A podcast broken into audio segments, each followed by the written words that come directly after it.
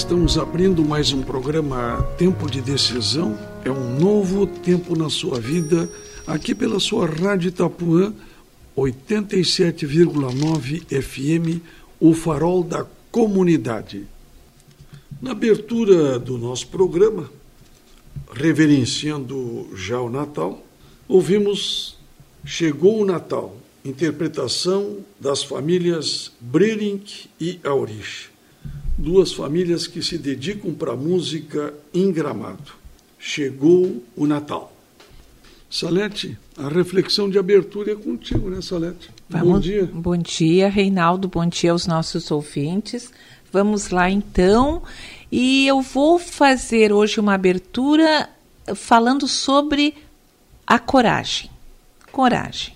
Nós estamos num mundo tão conturbado, com tantas situações que nos causam estranheza, eh, com tantas decisões para nós tomarmos, que às vezes a gente fica com medo, a gente tem temor, a gente fica indeciso. E aí eu fiquei lembrando sobre o nascimento de Jesus, que nós estamos nessa época que não foi o nascimento de Jesus, mas faz nos lembrar mais ainda do nascimento de Jesus e que Jesus veio através de uma virgem e de uma menina. Uma menina que naquela época ela já estava prometida para José, conforme está no Evangelho de Mateus, e naquela época os noivos coabitavam junto, viviam juntos para ver as, a, a, forma de, de, de viver de, de um Uh, convivência, né? Convivência com outro, diálogo, manias e costumes, enfim. Mas eles ainda não tinham relações sexuais. E nesta etapa de vida é que estava com Maria e José. José não tinha coabitado com Maria. E aí Maria aparece para Maria um anjo. Está lá no livro de Lucas, uh, no capítulo 1, a partir do verso 26. No sexto mês, foi o anjo Gabriel enviado da parte de Deus para uma cidade da Galileia chamada Nazaré, a uma virgem desposada com certo homem da casa de Davi, cujo nome era José. A virgem chamava-se Maria.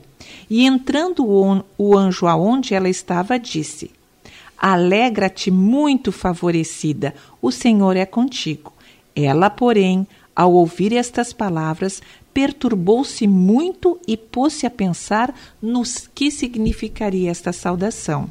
Mas o anjo lhe disse: Maria, não tenhas medo, porque achaste graça diante de Deus. Eis que tu conceberás e darás à luz a um filho, a quem colocarás o nome de Jesus, e este será grande e será chamado Filho do Altíssimo. Deus, o Senhor, lhe dará o trono de Davi, seu pai e ele reinará para sempre sobre a casa de Jacó, e o seu reinado não terá fim. Então Maria disse ao anjo: Como será isso? Pois não tenho relação com homem algum. Respondeu-lhe o anjo: Descerá sobre ti o Espírito Santo, e o poder do Altíssimo te envolverá com a sua sombra. Por isso, também o ente santo que há de nascer será chamado Filho de Deus. E Isabel, tua parenta, igualmente concebeu um filho na sua velhice, sendo este já o sexto mês para aquela que diziam ser estéril. Porque para Deus não haverá impossíveis em todas as suas promessas. Então Maria disse: Aqui está a serva do Senhor, que se cumpra em mim conforme a tua palavra, e o anjo ausentou-se dela. É um pequeno relato, mas de grande e profunda sabedoria e decisão. Vamos nos lembrar que à época as mulheres grávidas eram ou que coabitavam antes do, dos, do, do casamento as promíscuas eram apedrejadas e mortas. Vejam o caso de Maria Madalena na sequência dos evangelhos. Então Maria corria sim um risco, porque ainda ela não tinha coabitado com, ela não tinha tido eh, relações sexuais com, com José, eles apenas estavam morando juntos. E veio e ela ainda conversou com o anjo, ela elucidou as suas dúvidas. Mas como vai ser se eu ainda não tenho relações com ninguém? Pois é, Maria, tu vai ficar grávida e não é de um homem comum, vai ser do próprio Deus. E ela era uma menina, 16, 17 anos, ainda na, na nossa legislação ela seria menor. E aí ela estava pronta, sem medo ou uh, recebendo a coragem do anjo, quando o anjo lhe diz: A tua prima Isabel está grávida, e, e ela não conceberia, as pessoas diriam, diziam que ela não ficaria grávida porque ela está na velhice, e aconteceu este milagre. Isso o anjo disse, o anjo Gabriel disse, para encorajar Maria, para aumentar a sua coragem.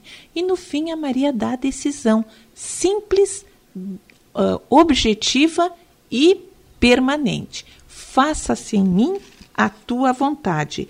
Eis aqui a serva do Senhor. E o anjo disse: Muito bem, estou indo embora porque a missão foi cumprida, a tua e a minha. Mas vamos pensar um pouquinho. Para esta jovem da Galileia ter tanta coragem, certamente ela conhecia as passagens do Velho Testamento. Se nós vamos lá para uh, o Salmo 121. Eu acho que Maria conseguia, conhecia o Salmo 20, 121. Ergo os meus olhos para os montes, de onde virá o meu socorro? O meu socorro vem do Senhor que fez o céu e a terra. Ele não vai permitir que os teus pés vacilem. E assim continua o Salmo 121. É um salmo de encorajamento nas horas de dificuldade, nas horas de decisão, nas horas que a gente não vê luz alguma.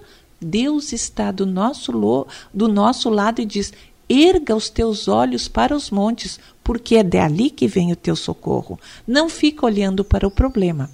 E eu cito só mais outro outro verso bíblico que está em Isaías 41 e o verso 10. Não temas, que eu sou contigo, chamei-te pelo teu nome, tu és meu. E se nós vamos lá para Josué, o, o, o, capítulo 1 de, de, Josué diz assim: Não temas, só não te canses de, de examinar o lei de, a lei de dia e de noite. Não temas que eu te fortaleço, eu te ajudo tu vais transpassar, tu vais vencer. Maria certamente conhecia todas essas passagens bíblicas de encorajamento e mais do que isso, ela sabia como viria o Salvador.